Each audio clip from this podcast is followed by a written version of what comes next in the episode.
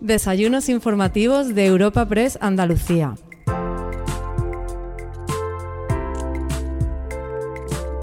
Te presentamos una nueva entrega de los desayunos de Europa Press Andalucía en formato podcast. En esta ocasión acogemos un encuentro entre el vicepresidente de la Junta de Andalucía, Juan Antonio Marín Lozano, el consejero de Transformación Económica, Industria, Conocimiento y Universidades, Rogelio Velasco Pérez, y el vicepresidente de la Confederación Española de Organizaciones y presidente de la Asociación de Trabajadores Autónomos, Lorenzo Amor. Esta cita, que lleva por título La reactivación de Andalucía tras la crisis del COVID, ha sido moderada por Francisco Morón, delegado de Europa Press en Andalucía, para abrir el encuentro y dar paso a nuestros invitados de hoy, contamos con Antonio Pulido, presidente de la Fundación Cajasol.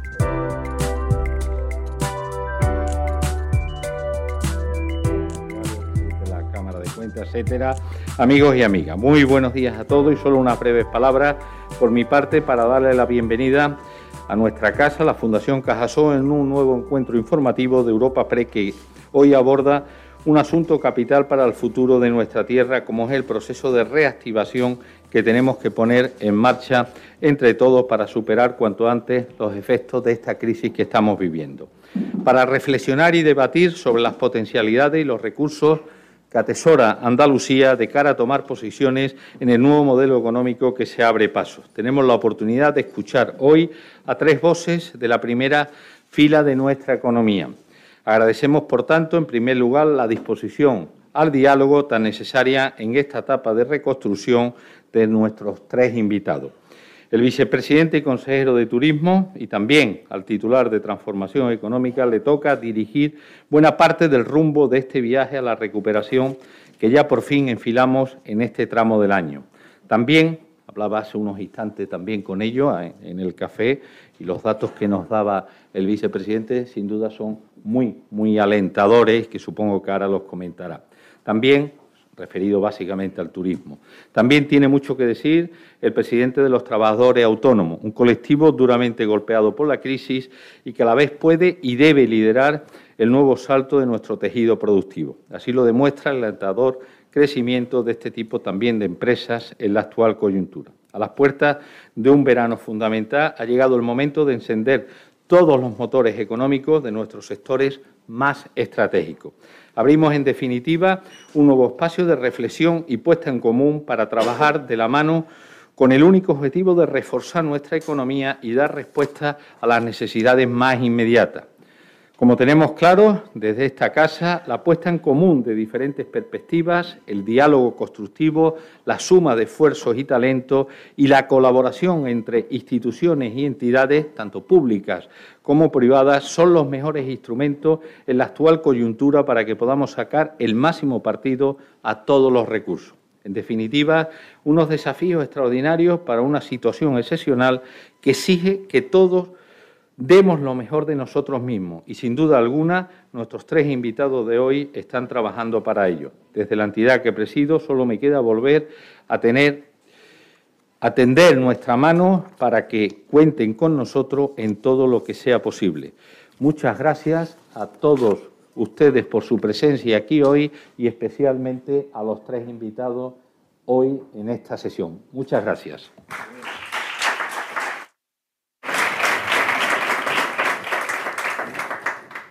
Bueno, buenos días. Muchísimas gracias a todo el mundo por venir. Eh, vamos a intentar hacerlo ágil, aunque son tres palabras en las que tenemos que manejar, y desde tres visiones que al final parece que todo confluye, que es la necesidad de avanzar o de mejorar o de reconstruir la economía de Andalucía, pero vamos a intentar darlo desde tres visiones diferentes, ¿no? o de tres responsabilidades diferentes.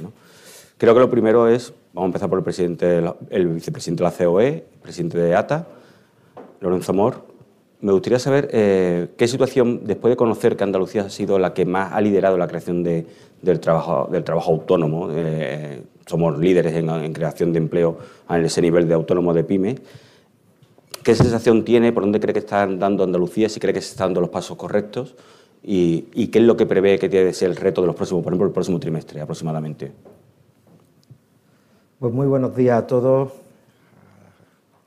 vicepresidente, consejero, también a los responsables de Europa Pre, agradecer la invitación y a las autoridades y empresas que estáis aquí y que patrocináis estos encuentros informativos.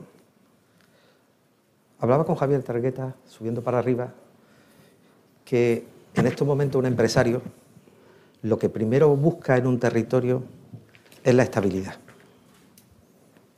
Estabilidad y seguridad jurídica. Luego vienen otras cosas. Pero si yo fuera empresario, me costaría mucho trabajo en estos momentos irme a Perú a invertir. Porque hay un clima que no genera estabilidad. Por tanto, creo que la primera herramienta para ver que Andalucía ha liderado y está liderando el crecimiento de autónomos, el emprendimiento, de creación de empresas, de exportaciones. Somos, creo que, consejero segundo o tercero en el ámbito de las exportaciones, pero también en la internacionalización de nuestras empresas. Lo primero que diría es eso, estabilidad y seguridad jurídica. Y yo creo que eso es fundamental. Segundo punto, Andalucía se han dado en los últimos tiempos unos pasos que podrán gustar más o menos, pero bajar impuestos, reducir y simplificar trabas y trámites no es que sea ni de una ideología de derecha o de izquierda, es que es de sentido común. Y eso está haciendo que en estos momentos se esté convirtiendo, y lo dice alguien que pasa la mitad del año en Madrid y que te llega la gente de fuera y te pregunta, ¿Qué impulso se le está dando a Andalucía? Porque se está convirtiendo en una comunidad atractiva a la inversión, atractiva al emprendimiento, y bueno, porque los andaluces también tienen su carácter, su talento, y eso está facilitando que estemos viendo unos datos que son, que son positivos. Yo creo que se han dado unos pasos positivos. Es verdad que incluso con la que ha caído esta pandemia, con la dificultad que han pasado empresas y autónomos, que estemos hablando que en el último año hay un crecimiento neto de 25.000 nuevos autónomos, creo que es algo muy significativo, ¿no? Muy significativo. Y hay que perseverar, es decir, hay que seguir manteniendo esa estabilidad, política, hay que seguir eh, manteniendo esa seguridad jurídica y siguiendo eh, creando un entorno, un entorno, un ecosistema amable al emprendimiento, a los inversores y a la creación de empleo. Y para eso es verdad que se han tomado medidas. Quedan muchas más que tomar. Cuando hablamos de simplificación administrativa, hay tantas eh, trabas, trámites que hay que eliminar. Y luego, que es el tema de hoy, ¿no? Potenciar la reactivación. Y potenciar la reactivación con sectores que sabemos que en nuestra comunidad autónoma están empezando a recuperarse, a reactivarse, pero sabemos que hay sectores que van a ser pujantes. Una de las empresas, no voy a hablar solo de Atlantic Cooper, que también sabemos el, el, empuje, pero por ejemplo, que estemos hablando de CEPSA, que las plantas de hidrógeno verde que va a poner en marcha en Andalucía son de las pioneras que va a haber en toda España, que estemos hablando del ámbito de la industria sanitaria o farmacéutica, que son también eh, pioneros en Andalucía. O sea, creo de verdad que se han hecho las cosas que han permitido que hoy estemos hablando de unos datos esperanzadores, pero creo que nos queda también un camino por delante y hay que seguir insistiendo en esa línea. En, esa línea, consejero, eh, ¿por dónde cree usted que, o dónde van a estar esos sectores que, aunque ha apuntado alguno Lorenzo, cree que van a ser básicos, esenciales y donde la Junta a lo mejor va a tener que poner más hincapié para que tiren del carro y empezar esa reactivación, más allá del turismo, que damos por hecho que, tiene, que es una pieza angular? ¿no? Mire, como estamos sufriendo una crisis que los economistas llamamos desde el lado de la oferta y esta ha provocado una crisis desde el lado de la demanda, Quiero decir que está afectando prácticamente desde el primer momento de la crisis tanto a la inversión empresarial como al consumo de las familias, la recuperación se está llevando a cabo básicamente porque todos los sectores están creciendo. Sector exterior se han batido récords de exportaciones el mes de abril. El turismo se está reactivando a un ritmo muy fuerte. El sector industrial ha sido capaz desde el primer momento de adaptarse a las restricciones que le imponía la pandemia. El sector servicio ha sido muy variado, porque junto al turismo, que ha sido eh, catastrófico su comportamiento, y en general todos aquellos servicios interpersonales que requieren una proximidad física, ha sido, insisto, catastrófico, pero poco a poco todos los sectores, con carácter general, están creciendo. Está volviendo con mucha fuerza la confianza de las familias, lo que significa que todo el ahorro que había embalsado en los bancos, que los bancos no saben qué hacer y no saben qué hacer con tanto dinero, pues esto está empezando a filtrarse hacia el consumo con mucha fuerza. Los datos de matriculaciones de vehículos, de ventas de pantallas de televisión, de ropa, calzado, etcétera, en general de bienes de consumo duradero, es decir, bienes de consumo que no sean alimentación, están tirando con mucha fuerza. A su vez, el sector de la construcción se está recuperando también de manera con tasas muy elevadas, no solo por la construcción de viviendas, sino porque ha habido una política muy activa, tanto de, la Administración Central como sobre todo de la autonómica, en lo que es la licitación pública, es decir, obra pública. La agricultura ha tenido un comportamiento extraordinario, de hecho ha tenido, eh, es el único sector que ha tenido durante toda la pandemia tasa de crecimiento positiva. De manera que al final, en conjunto, en estos momentos, todos los sectores están tirando de la economía. Ahora bien, y siendo más concreto la pregunta que usted formula, ¿qué va a ocurrir de aquí en adelante? Está por ver. Y hay algunos síntomas que son preocupantes. Y otros, sin embargo, que arrojan esperanza y una luz de que esto va a continuar creciendo durante los próximos meses. Eh, algunos sectores que llaman a la preocupación. En general, todos aquellos sectores, todos aquellos servicios nuevos que se han lanzado para combatir la falta de movilidad, esos se van a reajustar y van a volver no al nivel que teníamos antes de la pandemia, pero tampoco a un nivel tan alto como muestran hoy. El comportamiento de las familias en cuanto a cómo se utiliza el ocio en un sentido amplio, eso también se está modificando y va a perjudicar algunas empresas de servicios que se han creado a socaire de eh, la pandemia. De manera que tenemos una especie de calidoscopio. Hay sectores que van a tirar con fuerza y ya lo están haciendo, otros que van a quedar afectados por la crisis y en conjunto no sabemos cómo va a ser el panorama, el escenario que nos vamos a encontrar, pues digamos, a finales del año próximo. Y ya acabo, hay un tema muy importante para responder a la pregunta que formula, qué sectores son los que van a tirar más de la economía. Eh, los fondos Next Generation deben servir para que la estructura productiva, tanto de la economía española como de la andaluza, se transformen.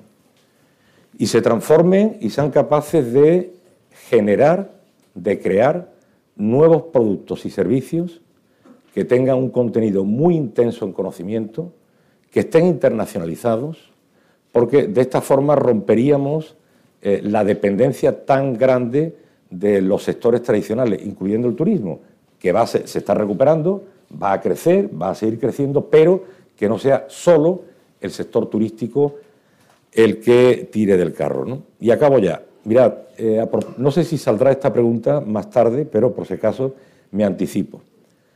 Algunas de las operaciones de empresas de alta tecnología que han aparecido en la prensa en las últimas semanas, prácticamente desde principios de año. Eh, no obedece, no es fruto de la casualidad, sino es fruto de un trabajo que se ha venido haciendo durante todo el año 2019 y durante el 20 también, a pesar de las restricciones, que han conducido a que la economía andaluza sea más flexible, más ágil, adaptativa, se haya dibujado un escenario de estabilidad política, como Lorenzo ha comentado, todos estos son factores que transfieren confianza a los inversores potenciales. Además, y en una perspectiva mucho más largo plazo, contamos con unos departamentos de ciencias en las universidades y en las instituciones públicas, tanto el CSIC como propia de la Junta de Andalucía, y universidades que eh, pueden competir con las mejores de Europa en los ámbitos científicos y de ingeniería. Mira, cuando se instaló en San Pablo, en el aeropuerto, un centro de mantenimiento de Ryanair, esto fue hace dos años, cuando acabó la exposición el consejero delegado, que había venido de Irlanda para la inauguración, una periodista le preguntó por qué ha elegido usted Sevilla como sede para este centro de mantenimiento que es tan importante. ¿no? En Europa hay decenas de sitios como, como el nuestro. ¿no? Y la respuesta me encantó, porque dijo, mire, no lo he elegido por el sol, por el mar, por la luz, que es lo que vamos buscando. Lo he elegido a Sevilla por la calidad de los departamentos de ingeniería y de ciencias con lo que cuentan las universidades andaluzas. Eso es lo que tenemos que vender. Ofrecer una imagen moderna, tecnológica, avanzada de Andalucía, que no se nos conozca solo por los sectores tradicionales. En este sentido, en la operación de Vodafone, la de Google, la de DECRA, la de TDK, la de tantas otras, sobre todo en Málaga, pero también en Sevilla y en otras provincias, no es fruto de la casualidad, es el resultado de un trabajo del gobierno de Juanma Moreno desde el primer momento que está empezando a rendir fruto porque el panorama político es estable y porque está mejorando el funcionamiento de los mercados en Andalucía y porque se está cosechando los frutos de una política que ha mejorado mucho en las universidades de Andalucía. En esa línea, usted es vicepresidente del Gobierno, tendrá algo de responsabilidad de lo que ha ocurrido. Entonces, esa estabilidad, como dice... Digo yo, digo yo, no sé bueno, esa, responsable, esa estabilidad perdón, que, se ve como esencial, como importante, que esperemos que se mantenga, también va con un giro, con ese giro que ha habido a buscar nuevos sectores, a apostar por una, por una, nueva, una nueva imagen o entender Andalucía de otra manera, pero cuidando el turismo. ¿no? Bueno, yo en primer lugar muy buenos días a todos y placer poder estar con todos vosotros aquí y agradecer a Europa Press y Antonio el que nos permita pues compartir este ratito ¿no? de, de charla, de debate y sobre todo de, tormenta de ideas, ¿no? que todos tenemos mucho que aportar eh, porque cada uno dentro del ámbito de nuestras responsabilidades pues tenemos mucho que ver con el progreso de nuestra tierra. Y yo creo que, respondiendo primero a tu pregunta, si me lo permite de una forma directa, eh, yo creo que vamos a seguir creciendo y esa es la buena noticia. Eh, venimos de un año durísimo y afortunadamente, pues ahora todos los indicadores económicos eh, pues nos sitúan en un crecimiento para este año 2020, perdón, 21, eh, en torno a entre un 5,4 y un 7%. Es lo que va a crecer nuestra economía a lo largo de este año. Eso ya creo que es un buen síntoma.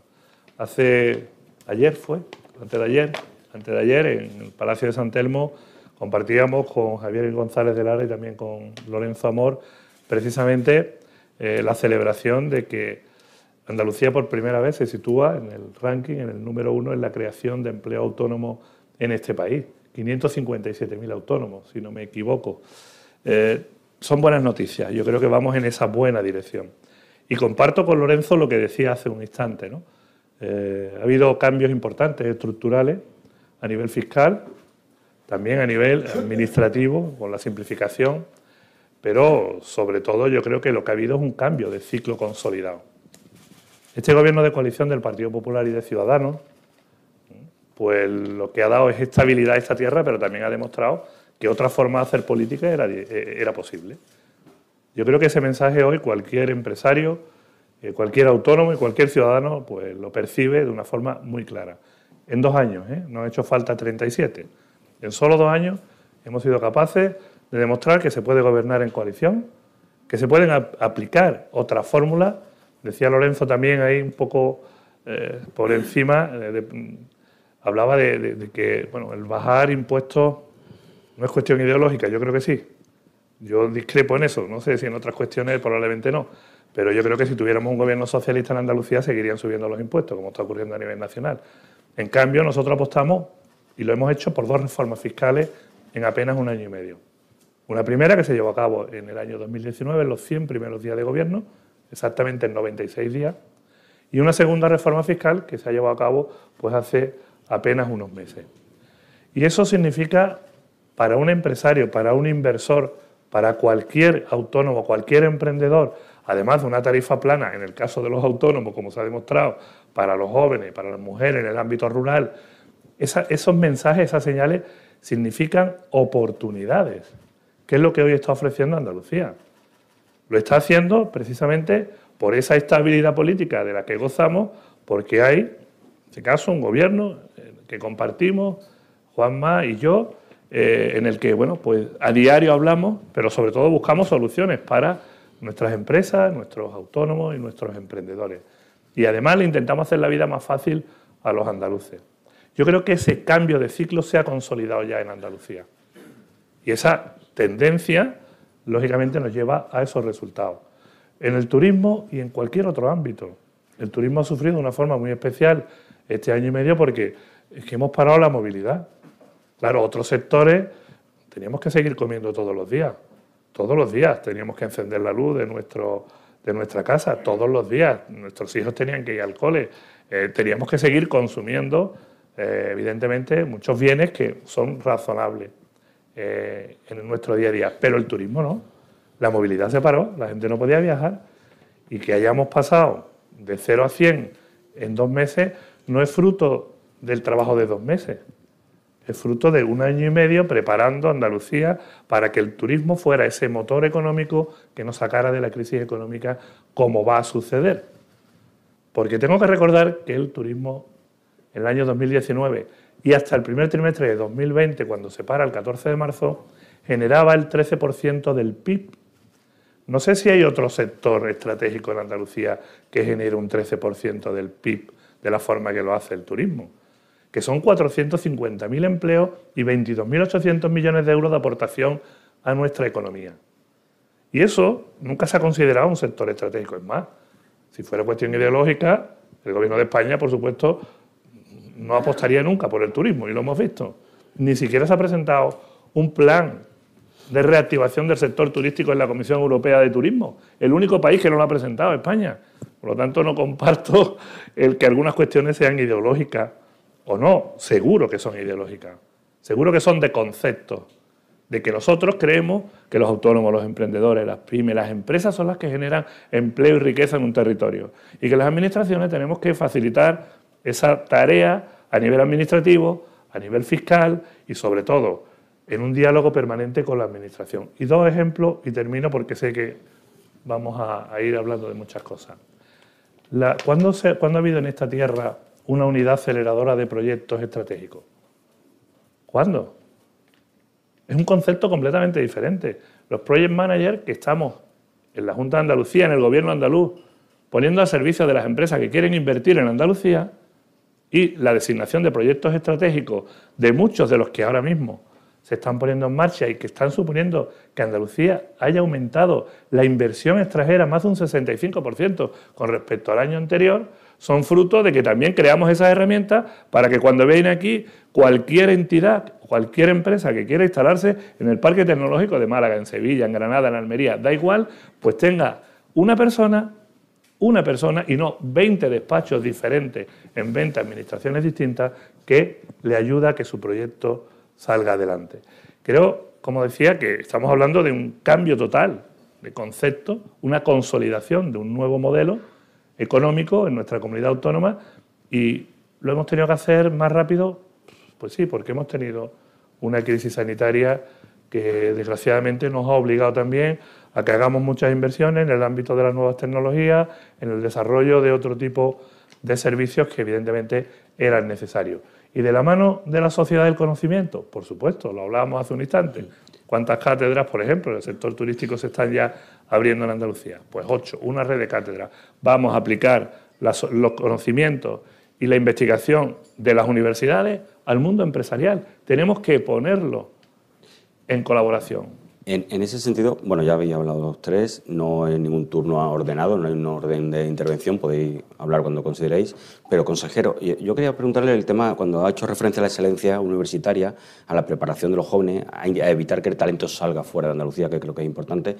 Eh, ¿El concepto de FP dual se podrá aplicar a las universidades para que esa colaboración privada, público-privada, universidad, eh, el estudiante que está empezando, que está apostando por su carrera, por, avanzar, tenga el apoyo de empresas para poder desarrollarse y no tener que marcharse.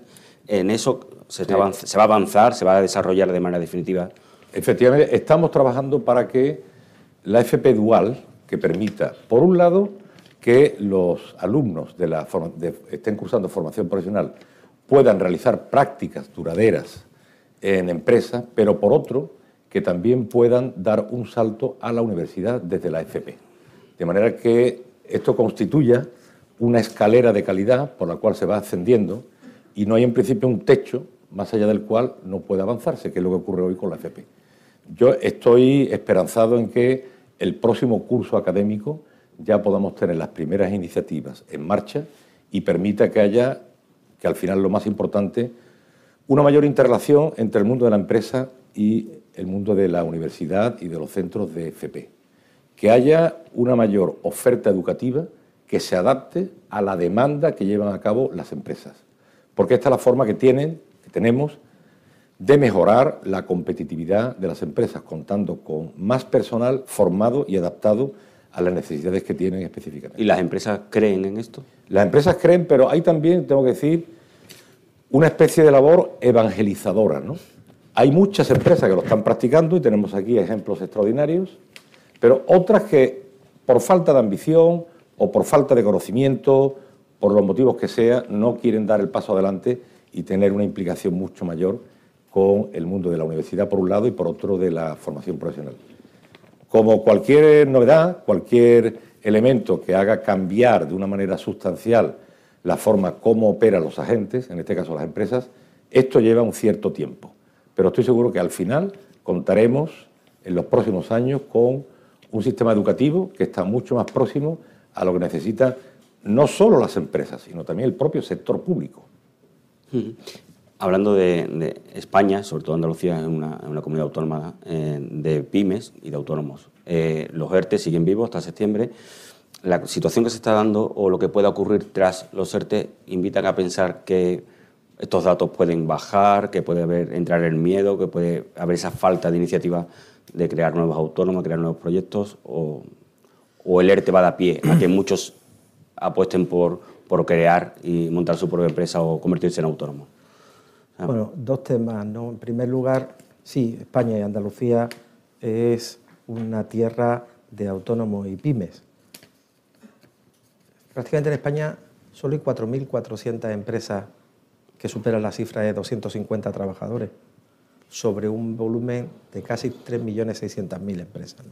Claro, nos preguntamos el por qué, ¿no? ¿Por qué España tiene a veces tanta dificultad en ganar tamaño empresarial? porque aquí en España se sigue penalizando el crecimiento empresarial. En el momento que empieza a facturar dos millones de euros, ya tiene una serie de trabas, de trámites que te complican. Igual que en el momento que pasa de nueve trabajadores, los diferentes escalones al tamaño empresarial te llevan una serie de obligaciones que es muy complicado ganar tamaño. Es muy complicado. Pero independientemente de esto, a la pregunta que hacía, Coincido con el consejero con lo que decía, yo voy a ser muy prudente, ¿no? Voy a ser muy prudente cuando se habla de recuperación. A mí me gusta mucho que se hable de reactivación. Hasta ahora no había movilidad, había restricciones, limitaciones y se han abierto. Claro, cuando ayer vemos un teletipo de Europa Press que la creación de empresas se dispara un 300%, Sí, sí, claro, con respecto a abril del año pasado.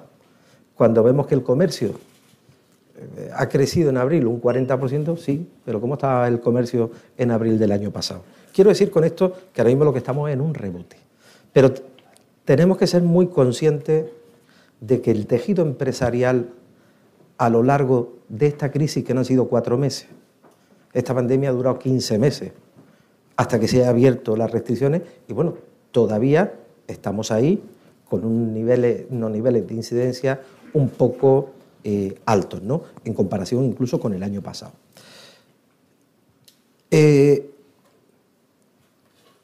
estamos también en una época estival, que estamos viendo que están creciendo el empleo, que está creciendo las reservas turísticas, pero como digo, hay muchos, muchas empresas, muchos autónomos que en estos 15 meses han tenido que ir endeudándose, aplazando alquileres, aplazando impuestos,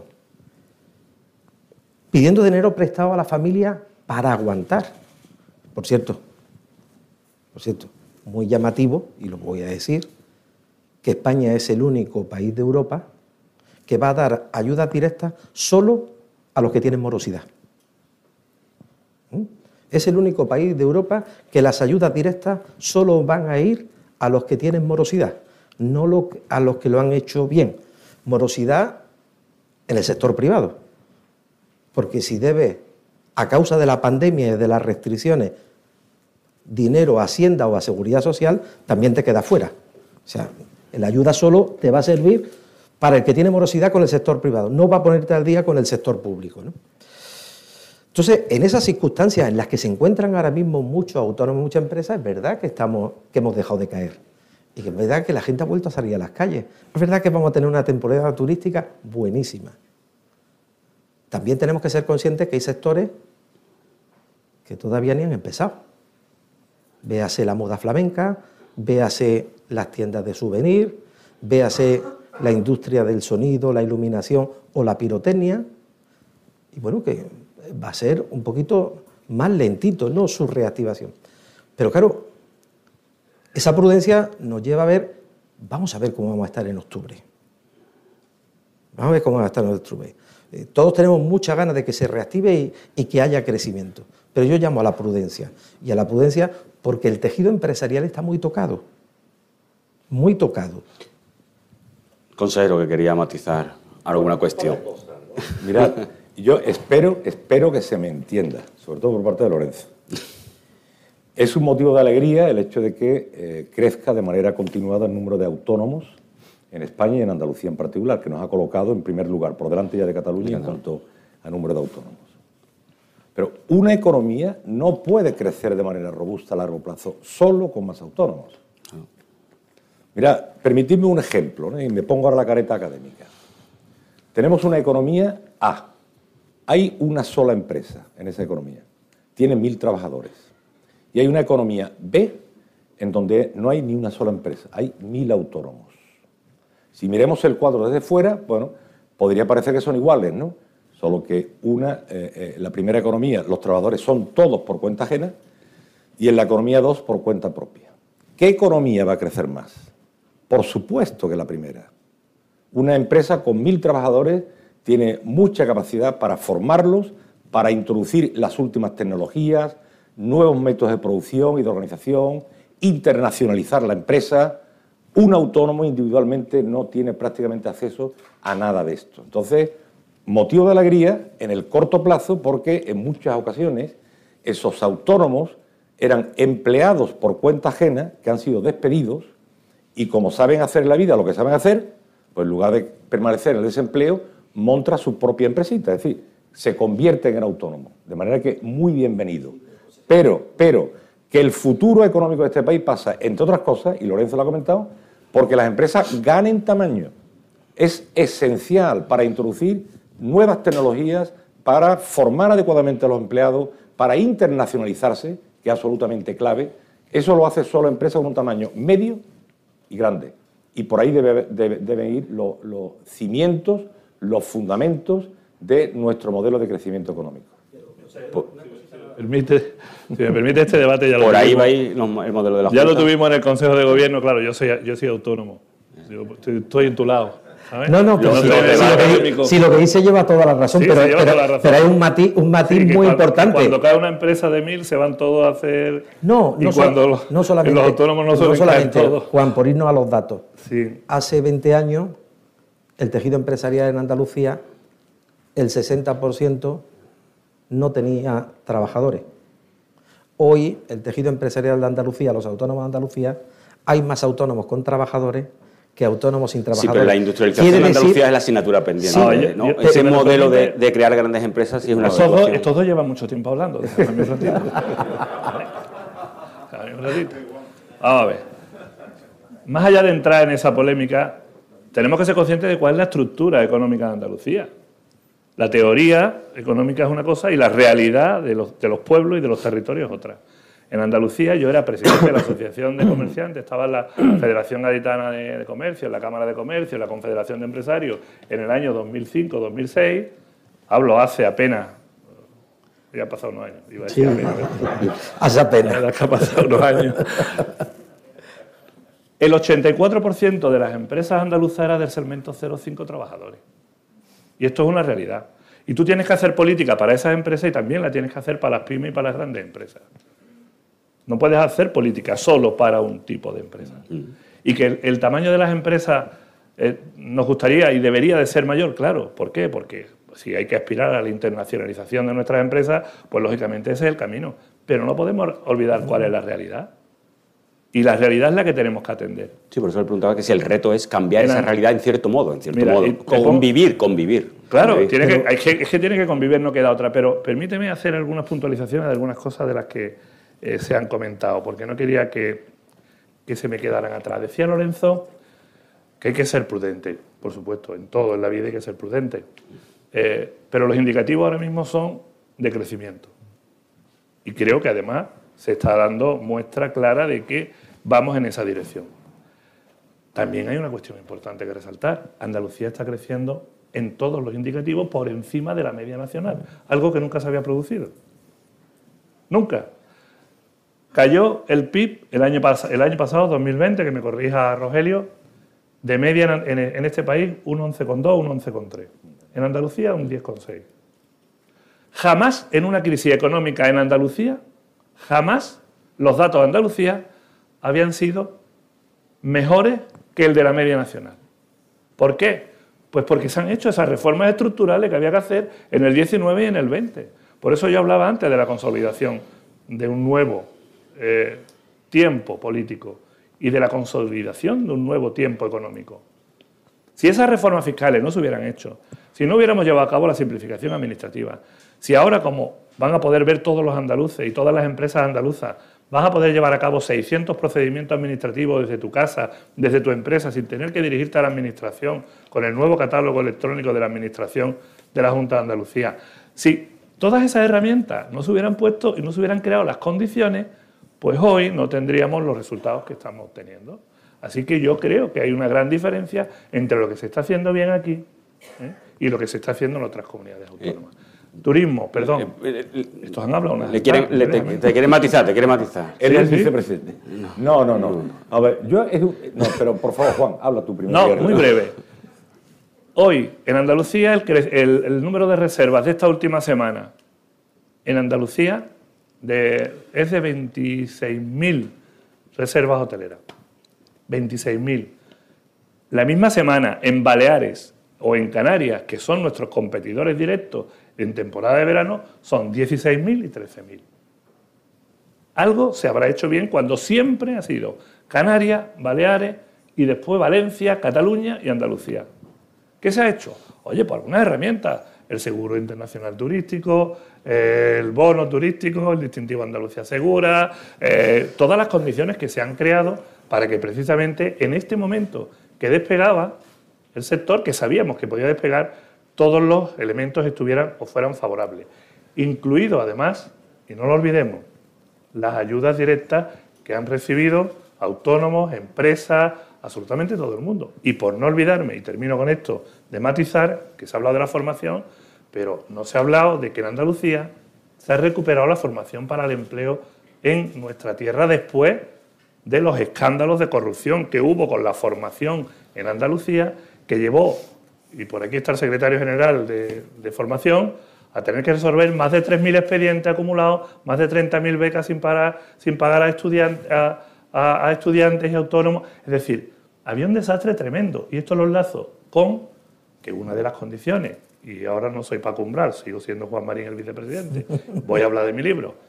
El pasado miércoles aprobó en Andalucía la ley de lucha contra el fraude, la corrupción política y la protección del denunciante. Eso crea seguridad jurídica en las personas y en las empresas que vienen a invertir en Andalucía. Eso crea seguridad jurídica y protección en las personas que evidentemente han perdido muchos recursos y muchas oportunidades porque también la administración en Andalucía ha sido corrupta durante mucho tiempo. Y eso son las herramientas que este gobierno del cambio ¿eh? está poniendo encima de la mesa para que podamos tener esas oportunidades. Prudencia, toda, pero también saquemos pecho. Basta ya de complejo. Andalucía no puede estar siempre a la cola de todo. Eh, consejero. Sí, eh, bueno, matizar también una cosa y espero nuevamente que se me entienda. Pues explícate bien. Hay que tener un cuidado tremen- tremendo, ¿no? Mirad, Bueno, eh, a mí me gustaría también que ¿Cómo aprovechara para decir si, Sí. si piensa que esa prudencia corresponde con la realidad. Podemos tener a partir de octubre un buen momento. Pero no, no, absolutamente. Sí. Ya la economía está en positivo. Esto va a seguir acelerándose. Y cuanto antes venga los fondos Next Generation, más se va a acelerar la tasa de crecimiento del PIB, sin duda alguna. Sí, pero usted prevé que puede haber un bajón a partir de octubre, puede la curva de crecimiento. No, si todo lo demás permanece igual, la economía española y la europea van a seguir creciendo. ¿no? Bueno, me refiero a un tema que lo que observo en la literatura, en la prensa y tal, con una especie de exceso, por esto lo de los símbolos, de preocupación por las empresas que desaparecen. Intento, y, vuelvo a repetir que lo digo con la mayor prudencia. Mirad, hace un siglo había dos economistas a nivel mundial que tenían el mayor prestigio. El primero lo conocéis todos, John Maynard Keynes. ¿Os sonará, verdad? Sí, lo que no economista. Un segundo, un segundo economista menos conocido, más académico, Joseph Schumpeter, que entre otros libros extraordinarios escribió uno titulado Capitalismo, Socialismo y Democracia. Bueno, en el apartado primero de capitalismo, ahí describe el funcionamiento del sistema de mercado como no lo ha hecho ya ni antes ni después ningún otro economista. Y hay un capítulo titulado, titulado El proceso de la destrucción creadora. Lo que hace es describir la dinámica del sistema de mercado, cómo desaparecen empresas, pero aparecen otras nuevas. Hay nuevas técnicas de organización, nuevas tecnologías, formación nueva a los empleados, una fuente nueva de abastecimiento de materias primas, mercados internacionales a los que se accede. Todo eso está continuamente ocurriendo en los sistemas de mercado y hace que se destruyan empresas, pero se crean otras nuevas. Y se crean otras nuevas además de acuerdo con mercados que son nuevos. Eso está ocurriendo ahora en la economía española y en la andaluza. Por las restricciones derivadas del COVID, muchas empresas han tenido, y autónomos, que adaptarse a esas restricciones. Y lo han hecho con éxito. ¿no?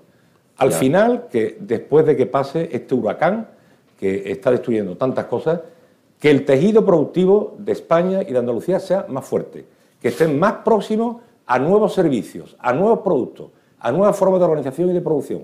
Eso sería un éxito. ¿Verlo como una oportunidad? Absolutamente. A ver. Bueno, yo, por aclarar, ¿no? Cuando Aquí, aclarar cada uno, al final nos vamos a decir una idea. No, no, no, pero, voy a ser, voy a ser muy cortito. Cuando yo hablo de prudencia, la prudencia no quiere decir que volvamos a caer. Yo creo que la línea ascendente se va a seguir llevando, pero evidentemente lo que también creo que todo va a depender de cómo se comporte el otoño, que se cumplan los objetivos de crecimiento que diversos organismos están dando. Sin ir más lejos, ayer la IREF corrigió a la baja. ¿eh? La IREF corrigió a la baja el crecimiento o previsión del crecimiento del segundo semestre, del segundo trimestre, incluso del crecimiento del primer semestre y del año. Por eso digo a la prudencia en cuanto a eso. Segundo, a ver, el tamaño empresarial tiene que preocupar, pero el tamaño empresarial también va a depender en gran medida del modelo de funcionamiento de los grandes buques de la economía. Y digo esto porque si, como hemos hablado de Vodafone, se pone en Málaga y va a generar 600 empleos, no piensen que Vodafone solo va a generar 600 empleos por cuenta ajena. Detrás de eso, Vodafone va a tener autónomos con uno o dos trabajadores porque le interesa funcionalmente tenerlo. Porque antes poniendo otro ejemplo de otra gran empresa de telecomunicación, Movistar tenía una plantilla que no tiene que ver con la de hoy, pero en ese modelo productivo que hoy tienen las compañías de telecomunicación le es más rentable que la ADSL la monten en los hogares los autónomos o que las líneas de red las estén montando pequeñas empresas que a tener a gente en plantilla. Digo esto porque a veces cuando hablamos del crecimiento de autónomos hay que tener en cuenta que ese crecimiento de autónomos viene por la descentralización de la producción y la externalización de los servicios. Y es lo que vamos a ver. O sea, lo vamos a ver, lo estamos viendo en el sistema sanitario, eh, privado, lo estamos viendo en la educación y lo vamos a seguir viendo frente a otros sectores, a otros sectores. Uno llega a un hotel ahora en verano y hay una empresa de, animación. No son plantillas, ¿eh? No suelen ser plantillas las empresas de animación que están en los hoteles. Suele ser una pequeñita empresa de un autónomo que a lo mejor presta servicio a dos o tres que tienen sus empleados. ¿no? Pero sí es verdad que, y yo lo decía el otro día en el Palacio de San Telmo, que Andalucía se haya convertido en la comunidad autónoma con más autónomos y más empresarios es un objetivo de satisfacción porque para generar empleo y para ganar tamaño empresarial, lo primero que tiene que haber base. Y la base es que haya autónomos y que haya empresarios. Luego tendremos que pelear para ganar el tamaño. Y lo he dicho antes, en España se sigue penalizando el crecimiento empresarial. Y pongo un ejemplo. Hay muchas empresas que tienen que hacer una serie de auditorías o una serie de obligaciones en el momento que pasan de 49 a 50 trabajadores. Por ejemplo, entre otras cosas, un plan de igualdad. O, por ejemplo, pasar de 8 o 9 trabajadores. Ya no es solamente tener una representación sindical o de los trabajadores, ya es tener un comité de empresas. Digo, para que vean ustedes el cambio. Y eso hace que mucha gente no quiera pasar de 8 a 10 trabajadores. Hemos hablado también de la necesidad o la importancia de las ayudas directas. La Junta de Andalucía sí ha tenido dos momentos importantes o dos proyectos de ayudas directas. Eh, ¿Por ahí se puede seguir caminando? ¿Cree que hay margen todavía o necesidad de que se tengan que poner en marcha nuevas ayudas directas a algunos de los sectores en los próximos meses? Bueno, las ayudas directas son ayudas, no son soluciones para las empresas, pero sí llegan en un momento importante. Yo aquí matizar el trabajo que se ha hecho desde la Consejería de Empleo clave, fundamental. Está por aquí la delegada territorial de Sevilla, que la veo allí al fondo, Marru y también otros compañeros de, ese área, hasta el extremo de robotizar todas las ayudas y no solamente eso, sino ser pioneros a nivel nacional e internacional con un sistema de inteligencia artificial para poder justificarla. Es decir, eso no ha pasado nunca, por eso se han pagado las ayudas en 36 días. ¿Cuándo una empresa andaluza ha recibido o un autónomo andaluz ha recibido una ayuda en 36 días? Mm. No ha pasado nunca. Y eso ha sido un trabajo, como te decía antes, de un cambio total de la administración. Que probablemente no venda mucho, porque estas no son cosas que venden en política. En política venden otras cosas, ¿no? Pero esto es una realidad, esto es un trabajo interno, ¿eh? de hormiguita. Pero mm, yo quisiera también resaltar alguna cuestión, eh, porque estamos hablando de empleo y estamos hablando de estructura. En Andalucía se han firmado en este último mes mismo periodo. Pongo encima de la mesa el mismo periodo del año 2020, donde se abrió la movilidad en el mes de junio, para junio, julio, agosto, septiembre y octubre, y este año, que también se ha abierto la movilidad en mayo, para junio, julio, agosto y septiembre. Pues se han firmado más de 90.000 contratos en el sector turístico, solo. Un 22% más que el año pasado, el mismo periodo. Yo creo que eso invita al optimismo. Sí, pero son realidades. estamos en un momento de años, son años diferentes en todos los aspectos, lo que quiero decirle. Pero, pero no puede valer de referencia para lo que pueda venir, pero sinceramente hay que entender que no es la misma situación. Este Totalmente, este igual que, no, pero son datos, son indicadores. El hecho de que llevemos cuatro meses bajando el desempleo en Andalucía es un indicador. Mm, el, eso, el hecho de que haya un 28% de contratos más que en otras comunidades autónomas del mismo tamaño que Andalucía es un indicador. Eso sí. Es decir, Podemos negar la evidencia, pero eso es una realidad. ¿Qué es lo que puede frenar la economía andaluza o el crecimiento andaluz? Unas elecciones. Aquí es cuando usted venía a hablar de su libro. Unas elecciones. No, yo sabía que tú querías hoy, para tu, para tu medio, querías un titular, pues te lo acabo de dar. Unas elecciones sí frenarían la economía en Andalucía, que es lo que algunos están queriendo provocar. Pero bueno, Aviso navegante. No va a haber elecciones en Andalucía. Va a seguir habiendo estabilidad. Va a seguir bajando los impuestos. Vamos a seguir de la mano de, las empresas, de la mano de los, de los trabajadores, para que realmente esta tierra tenga las oportunidades que se merece. Vamos a seguir llevando a cabo todas esas reformas que nos comprometimos a hacer este gobierno del cambio del Partido Popular y de Ciudadanos. Y esa es la labor en la que tenemos que estar de aquí a cuando termine la legislatura, que será a final de 2022. Pero en cambio hay muchas ganas de desestabilizar este gobierno, eso es una realidad.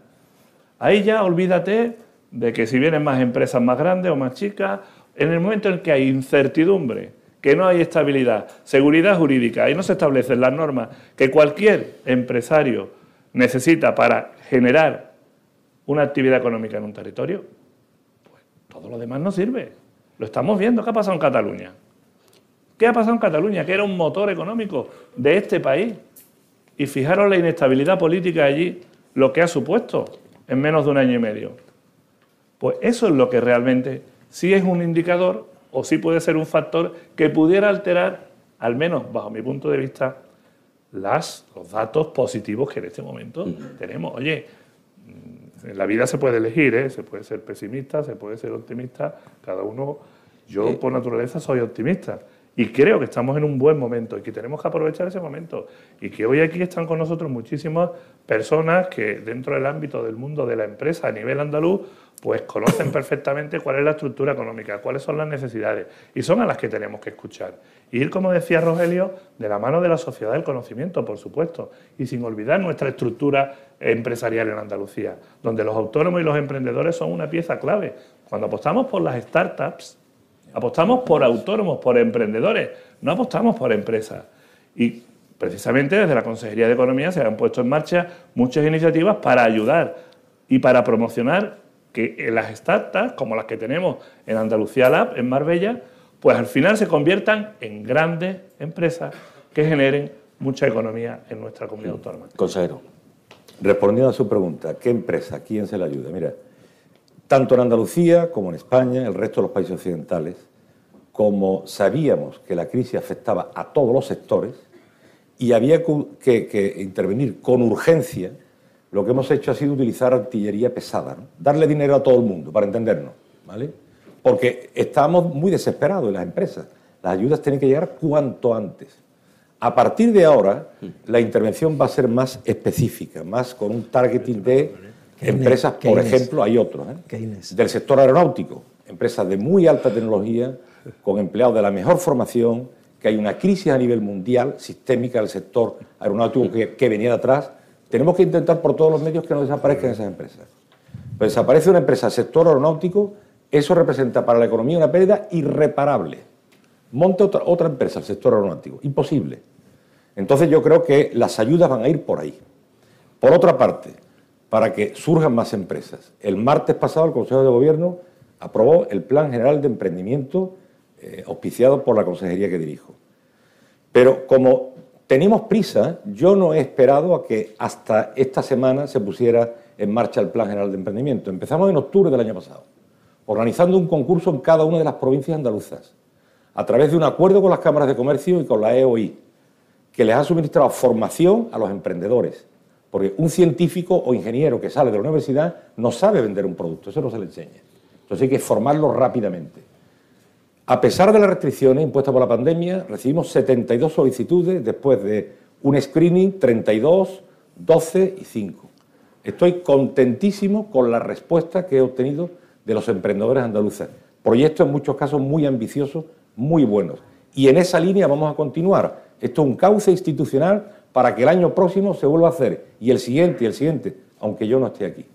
Al final se trata de que, con el nacimiento de estas nuevas empresas y el mantenimiento de otras de alta tecnología, que en el año 2024, la vida va a seguir, ¿eh? a ver cómo nos encontramos. Porque si depende solo de la estructura productiva antigua, que sepamos que la tasa de crecimiento potencial de la economía española es del 1,7%, entre el 1,5 y el 2, afinando mucho el 1,7, de acuerdo con las mejores estimaciones del Servicio de Estudio del Banco de España. Con una tasa de crecimiento del 1,7% tenemos que vivir muy modestitamente y no vamos a tener tantos recursos para I+.D., ni para ser tan solidarios, ni para seguir cofinanciando las pensiones que con las cotizaciones actuales no se sostienen, ni muchas otras cosas que hemos hecho en la época de expansión y que abruptamente se van a ir parando. De eso no te preocupes, que Sánchez tiene un programa ya para 2050. Eh, hablando, antes de hablar, que me gustaría que nos queda poco tiempo, antes de hablar de la reunión que tiene el presidente de la Junta con el presidente del Gobierno eh, la próxima semana, sí me gustaría, eh, los efectos del aumento del salario mínimo, eso afecta directamente a la creación de empleo y al autónomo y al desarrollo del autónomo. ¿Qué piensa usted al respecto? Pues mira, yo coincido plenamente con el informe de los expertos del Banco de España, ya lo advertíamos. Nosotros dijimos en finales de 2018, cuando el salario mínimo iba a subir un 22%, que eso lo iban a sentir los jóvenes, lo iba a sentir el entorno rural, porque precisamente donde más afecta el salario mínimo son en determinadas actividades con menos valor añadido, digo con menos valor añadido en el ámbito del empleo, por ejemplo, en la agricultura.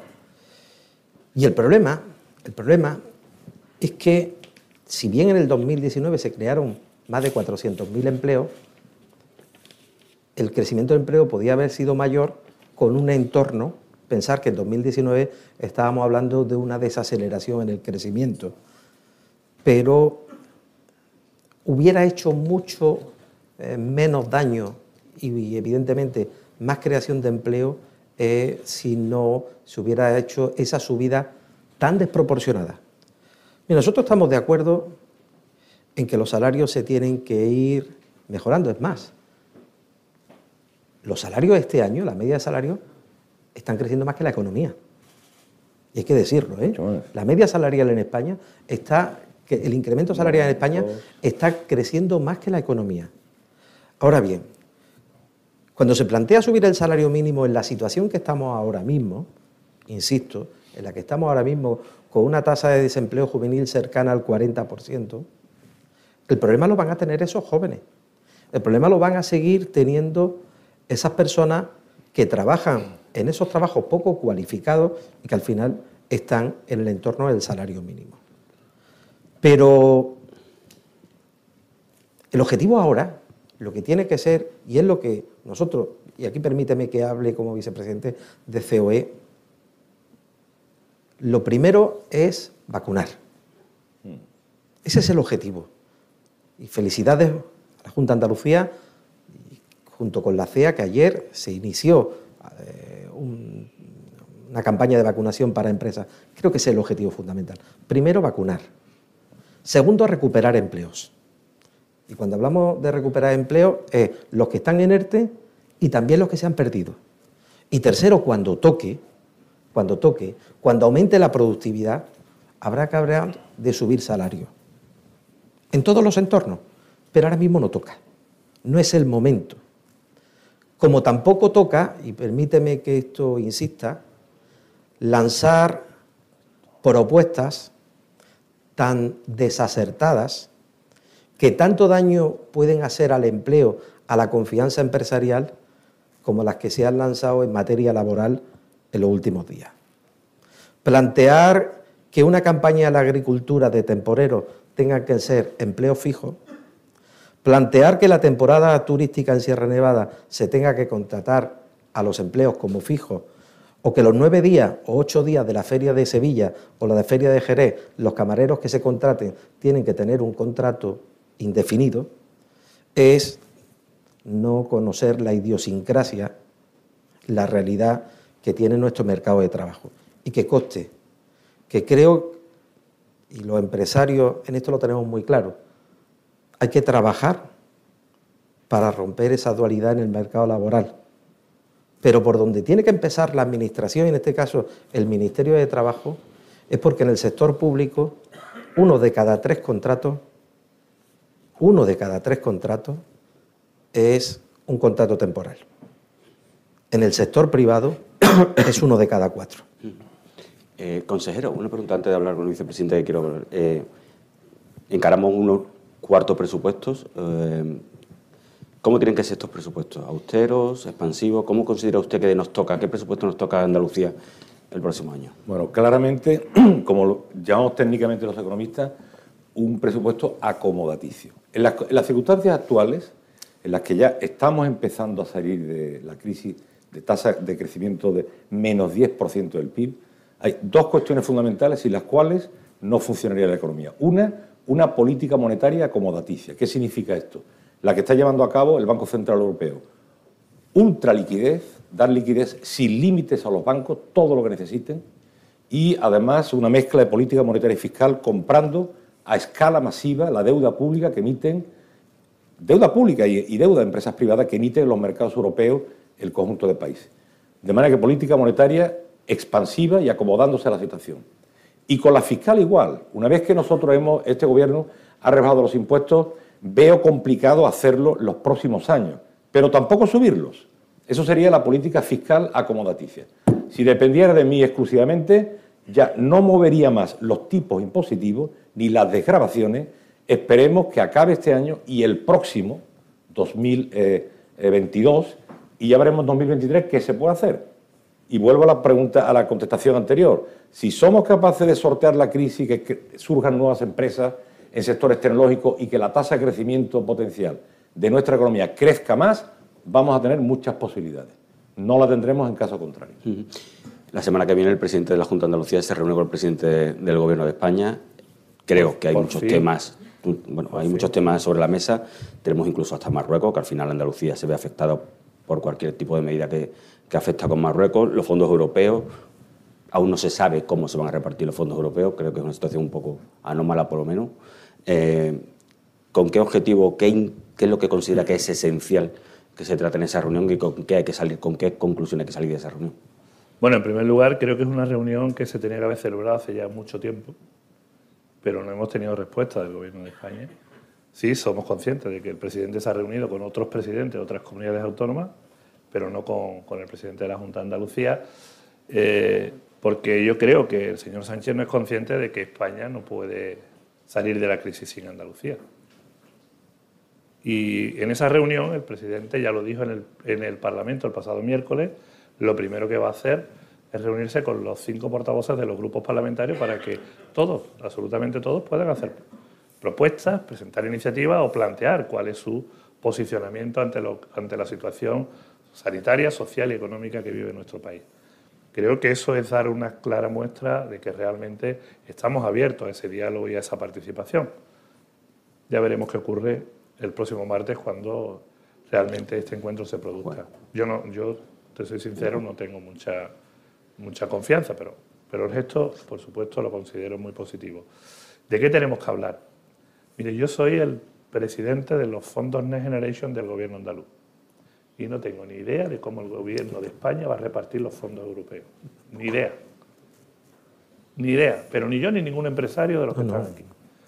Aquí se nos pidió que presentáramos proyectos Validamos 151 proyectos por valor de 33.000 millones de euros que enviamos el 29 de diciembre a Madrid. Envié desde mi correo electrónico con mi firma a Madrid. Pero además envié más de 2.300 proyectos de empresarios, de ayuntamientos, de mancomunidad y de diputaciones por valor de 53.000 millones de euros más a Madrid. El Gobierno de España el 29 de abril tenía como plazo establecido por la Unión Europea para enviar el plan de reactivación y resiliencia de la economía andaluza a la, Unión Europea. Y lo envió. Se le olvidó mandarnos copia a todo el mundo. No tenemos ni idea de lo que ha mandado. No lo sabemos. Con un copia y pega se lo hubiera puesto en el correo electrónico al menos las 17 comunidades autónomas y las dos ciudades autónomas de Ceuta y Melilla que habían hecho ese trabajo solo por respeto al trabajo que se había hecho, tendríamos que haber tenido algún feedback. Es que no ha habido ninguna información. Sí le puedo decir algo. No lo van a distribuir las comunidades autónomas. Lo va a hacer directamente el Gobierno de España. Así que aquel que tenga un proyecto, aquella entidad que tenga un proyecto, aquella administración que tenga un proyecto, aquella comunidad autónoma que tenga un proyecto, pues tendrá que llamar a la puerta del señor Sánchez, ponerse allí de rodillas y decirle, oiga, tenga usted en cuenta el mío antes que el otro. Así. ¿Por qué? Porque así se decidió en el Congreso de los Diputados cuando el grupo parlamentario de Vox se abstuvo para que el señor Sánchez tuviera esa potestad. Y esa es la situación. Por eso cuando el consejero Velasco habla de eh, los fondos europeos para el año que viene, para el crecimiento, yo soy de los escépticos. Yo tengo mi reserva, porque no sé cuánto va a venir, no sé cuánto nos va a llegar. Sí sé lo que nos corresponde por derecho. Si establecemos los criterios que la propia eh, Comisión Europea estableció, valga la redundancia, para la distribución de los 140.000 millones de euros que venían a Andalucía, perdón, a España, ojalá, Andalucía De esos 140.000 millones, la Unión Europea le dijo a los Estados miembros, a todos, que había tres criterios, renta per cápita, tasa de paro y población.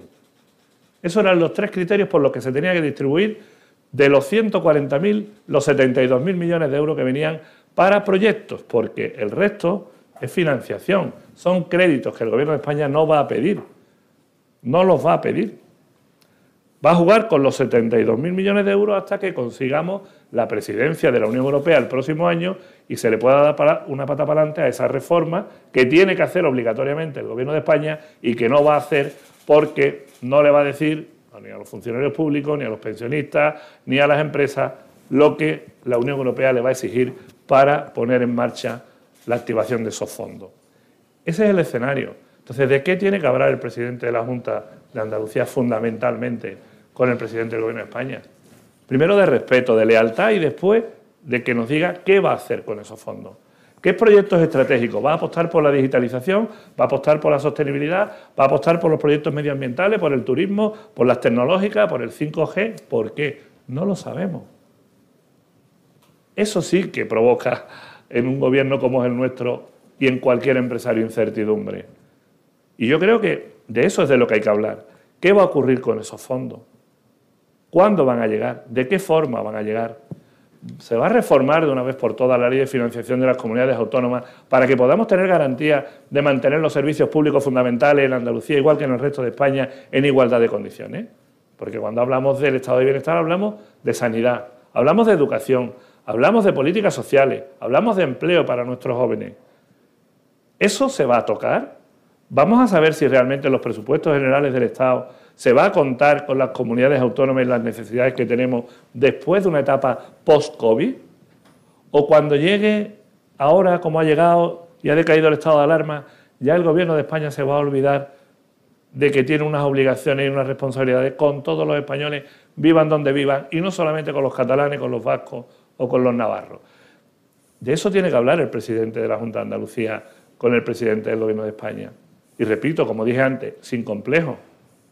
No se puede construir, no se puede reactivar España, no se puede reconstruir España después de una crisis post-COVID sin contar con Andalucía, porque somos la comunidad autónoma más poblada, 8 millones y medio de personas, 87.000 kilómetros cuadrados y con un presupuesto de 43.000 millones de euros, que yo creo que no es nada desdeñable si tenemos en cuenta que el PIB de nuestra comunidad aporta al PIB de la economía española más de 170.000 millones de euros al año. Con esos datos, el presidente Sánchez tendría que haber llamado el primero en la lista a Juan Manuel Moreno Varilla, que es el presidente de la Junta de Andalucía. Pero una vez más nos ha faltado el respeto. Y yo me siento, pues como usted comprenderá, después de lo que estoy diciendo, muy escéptico de que realmente esa reunión vaya a tener ningún resultado positivo, especialmente para Andalucía. Mm.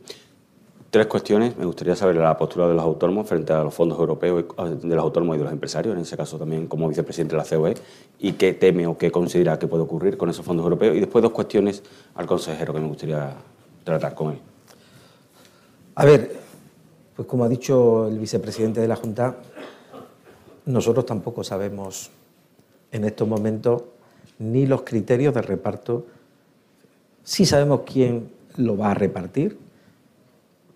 Siempre le hemos dicho que no nos ha parecido bien, que otros países han creado comisiones independientes para analizar los proyectos y las inversiones que puedan ser buenas para el país, para el modelo productivo, para la reconstrucción. Pero hay algo que no, yo creo que hablamos mucho de los fondos europeos y dejamos algo de lado y es que los fondos europeos están sujetos a condicionalidad. Sí tienen condicionalidad. Reformas importantes. Y hacer una serie de reformas. Que además se ha mandado una hoja de ruta a Bruselas. Hoja de ruta que, bueno, pues tiene reformas que pueden gustar más o pueden gustar menos. El problema es que cuando se genera ruido con algunas de las líneas que se han mandado a Bruselas, se apartan. O si dice, oiga, esto es que no lo sabemos. Digo, por ejemplo, cuando se habla en materia fiscal, cuando se habla en materia de pensiones, cuando se habla en, materia laboral. Yo ahora mismo tengo que decir que hay dos frentes abiertos. Y son dos reformas importantes que están en el ámbito del diálogo social. Una es la reforma de pensiones, que llevamos desde hace más de un mes y medio diciendo que va a haber acuerdo inminente y yo os puedo decir que en estos momentos no hay mimbre suficiente como para que los próximos días haya acuerdo. Puede cambiar de la noche a la mañana, pero eh, también tiene que cambiar la postura. Y con una propuesta en materia laboral, no de reforma, sino contra reforma de la reforma, que indudablemente lo que va muy fuera de los objetivos que tiene Bruselas para combatir la temporalidad y que indudablemente va a la línea de la explotación de el modelo que tiene nuestro país, nuestro modelo laboral, pero también nuestro modelo funcional en lo que son las relaciones laborales y en lo que son, en muchos casos, eh, la forma de trabajar de nuestras empresas. Miren, yo estoy cansado de oír siempre un argumento. Es que el 90% de los contratos que se hacen cada mes son temporales. Sí, pero eso no es nuevo. En toda la historia, cuando ustedes cojan el histórico de contratación, verán que el mejor mes se llegó a tener un 14% de contratación indefinida. Si en estos momentos, desde aquel mes, hubiéramos tenido un 14% de contratación indefinida, en este país ni tendríamos paro ni tendríamos tasa de, de temporalidad. Es que la realidad es la que es. ¿Hay mecanismos para combatir la temporalidad? Sí. ¿Se deben poner? Sí. Ahora, insisto, lo que tú, por mucho que quieras, no puedes hacer un contrato indefinido en la Feria de Sevilla, un contrato indefinido en la Feria de Jerez, porque al final tienes muchos contratos indefinidos. Podemos ser el país con más contratación indefinida, pero la duración de los contratos indefinidos va a ser ridícula. Para terminar, ha hablado del sector aeronáutico. Eh, Airbus, en la continuidad en Puerto Real, parece que sigue en el aire. Pues, ¿Qué, maneja la Junta de Andalucía en ese sentido? ¿Qué información tiene? Comité intercentros, como ellos llaman, entre Getafe, eh, Toledo y Cádiz, eh, sigue negociando con la empresa, con Airbus. La información que tenemos nosotros es la que ha aparecido en la prensa, no hay ninguna información adicional. Quiere decir que parece que quieren concentrar en la planta del puerto Santa María toda la producción aeronáutica de la provincia de Cádiz y dedicar a algún centro de I D que se promovería por parte de Airbus en las actuales instalaciones de Puerto Real. Pero esto segundo no tenemos mayor información.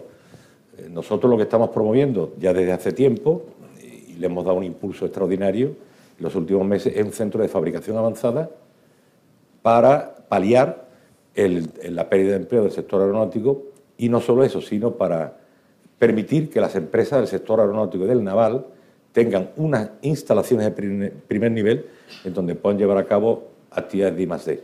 Eso en parte va a requerir empleados del actual Airbus en Puerto Real, pero todavía esto no se está gestionando. Estamos ultimando los trámites y hasta que no esté organizado este centro de fabricación avanzada, no podemos decir cuánto empleo se va a crear. De momento las cosas están así, la empresa parece que se está definiendo cada vez más, pero por parte nuestra siempre hemos defendido el mantenimiento del empleo en toda la medida en la que sea posible y, en esa posición vamos a seguir. ¿No es optimista? Bueno, soy optimista moderadamente porque la actividad no va a desaparecer y en, el puerto de Santa María, de hecho, se va a incrementar la, a la producción y la actividad frente a una reducción en la planta de Puerto Real. El resultado aritmético al final de esta suma y resta no se ve decirle exactamente cuánto, pero bueno, por un lado puede perderse, pero quedarse en el puerto de Santa María. Muchísimas gracias a los tres. Va a cerrar el acto del CEO de Atlantic Open, Javier Targueta, que va a, ver qué, lo que, conclusiones ha sacado del libro del vicepresidente de la Junta. he puesto yo la mascarilla. la mascarilla. Muchas gracias, en primer lugar, a eh, nuestros invitados de hoy, nuestros ilustres invitados, el vicepresidente de la Junta de Andalucía y el eh, consejero de Turismo, Juan Marín, el consejero de Economía, e Industria, Conocimiento y Universidades, Rogelio Velasco, mi amigo Lorenzo Amor, presidente de ATA y vicepresidente de la COE, y, como no, el gran moderador, Fran Morón, eh, veterano ya y experimentado moderador de estos estupendos encuentros que, sin duda ninguna, creo que todos eh, concordamos en que ayudan a entender mejor la realidad de Andalucía, la realidad de España, a contrastar opiniones y, desde luego, a todos los que asistimos enriquecernos en, nuestro, en, nuestro, eh, en la base de conocimiento que necesitamos para realizar nuestra labor cotidiana. Quiero, eh, muy sinceramente, elogiar, como ha hecho Lorenzo al principio, el clima de concordia que transpira el gobierno actual de Andalucía. Es lo que deseamos todos los ciudadanos. No hay nadie que disfrute con la confrontación y todos disfrutamos con la concordia. Y es la concordia la que favorece el clima de inversión y el clima de consumo. Es el que anima también al consumidor a no tener miedo a consumir, a gastar. Desde luego a favorecer la inversión nacional y extranjera, sin la menor de las dudas. Y hay otra característica de este gobierno que quiero elogiar, y he elogiado en público y en privado varias veces, y es la capacidad de fomentar la colaboración público-privada. Eso es un enorme, un enorme éxito. Eh, la creación del Project Manager que el vicepresidente mencionaba, la creación eh, de la figura de los proyectos de interés estratégico de Andalucía, en que mi empresa, por cierto, ha tenido el privilegio de recibir eh, este año para un proyecto de economía circular. quiero agradecer muy sinceramente a la Fundación Cajasol y Antonio Pulido, su presidente, porque no es que aporte esta magnífica casa para la celebración de estos encuentros, sino que nos acoge. Es mucho más que aportar, es acogernos con ilusión, con cariño, con entusiasmo. Creo que no hay un, eh, lugar eh, más emblemático que este para este tipo de encuentros. Eh, y finalmente querría hacer un apunte personal a algo que continuamente estamos oyendo y que es evidentemente, y hoy se mencionó también, política para eh, pymes, política para autónomos o política para grandes empresas o, y política para grandes empresas. Y es que cualquiera de esas políticas repercute en las otras positivamente. Eh, y doy un dato de mi empresa, y perdón por hablar en primera persona, pero es el dato que tengo mm, constatado y que puedo manejar con seguridad eh, Atlantic Copper tiene 650 suministradores en Andalucía y 150 clientes. Eh, dense cuenta de la capacidad tractora que tiene una cosa así, una empresa así, pero dense cuenta antes de eso de que es imposible que vivamos unos sin otros. Imposible. Es decir, que en el momento en que se fomenta, como decía Lorenzo, el crecimiento o se, o se pueda fomentar el crecimiento de la empresa, de la pyme, desde luego que va a favorecer a la propia pyme, a todo el tejido de pymes y a todo el tejido empresarial de Andalucía. Va a acceder más a la formación, va a acceder más a la digitalización, va a acceder más a la internacionalización de su empresa y, por tanto, va a hacer las cosas mejor y con más impacto y con más, eh, eh, eh, con más mm, golpeo positivo en los trabajos o servicios que suministre a la gran empresa a su vez. De manera que eh, muchísimas gracias por estas aportaciones de enorme valor y que refuerzan eh, la concordia, el conocimiento, el entendimiento de Andalucía y de España y que siga durante mucho tiempo. También y finalmente agradezco a los dos eh, patrocinadores del acto, a CEPSA y Atlantic Copper en su 50 aniversario. tenemos un compromiso con estos encuentros y lo seguiremos teniendo, Frank, pues por tanto tiempo como queráis hacerlos. Muchas gracias.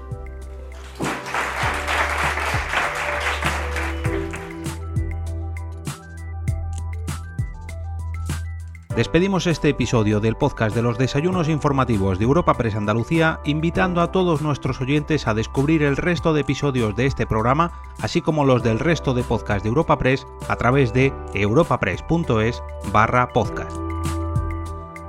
Recuerda que todos ellos están disponibles en las principales plataformas de podcasting.